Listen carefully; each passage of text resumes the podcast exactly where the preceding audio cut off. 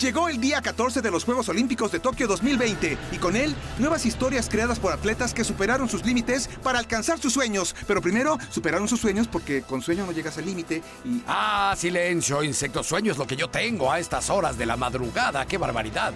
En esta jornada surgieron los primeros campeones de nuevas disciplinas. Se concretaron las finales de béisbol y básquetbol. Y además en los clavados se dieron calificaciones perfectas. Eso y más les tenemos en esta edición de Juegos Z. Disfruten, porque nos quedan pocos días en esta justa veraniega. En estos Juegos Olímpicos se estrenaron las pruebas de skateboard y en la modalidad de park, el australiano Keegan Palmer, a bordo de su tabla, lució, ganando el primer oro en la historia. El karate llegó por primera vez a una justa olímpica. Nos hubieran preguntado a nosotros antes, pero bueno, no importa. Y este jueves la española Sandra Sánchez escribió su nombre con letras de oro al salir avante en el desafío de kata. ¿Quién es Kata Catalina?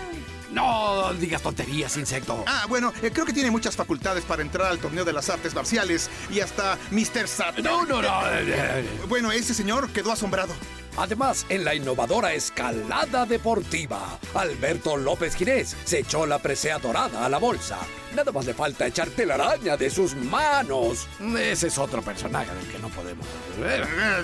En el béisbol, la final ya quedó definida y será entre la potencia Estados Unidos que se enfrentará ante la novena del Sol Naciente. En el básquetbol masculino, la final será entre Estados Unidos y Francia, pero les voy a dejar aquí a un amigo. ¡Ay, la quinteta de las barras y las estrellas ha ganado el oro en las últimas tres ediciones de los Juegos Olímpicos! ¡Haruko! En los clavados, la medalla de oro de la plataforma de 10 metros se la llevó la china Hong Chang-Kwan. A sus 14 años, logró en dos rondas 10 perfectos.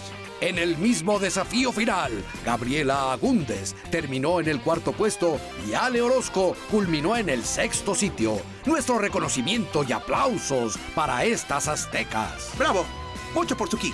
En la marcha de 20 kilómetros, el mexicano Andrés Olivas hizo una gran labor, al igual que Noel Chama y Tadeo Vega. Pese a sus esfuerzos, no figuraron en el podio.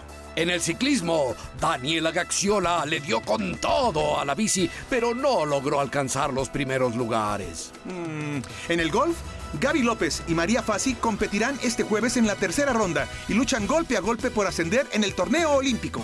Y mucha atención, que la selección mexicana de fútbol enfrenta en pocas horas a Japón por el tercer lugar de Tokio 2020. El partido será a las 3.45 am con la narración de nuestros amigos Martinoli, Luis García, Sague y Campos. No se lo pueden perder.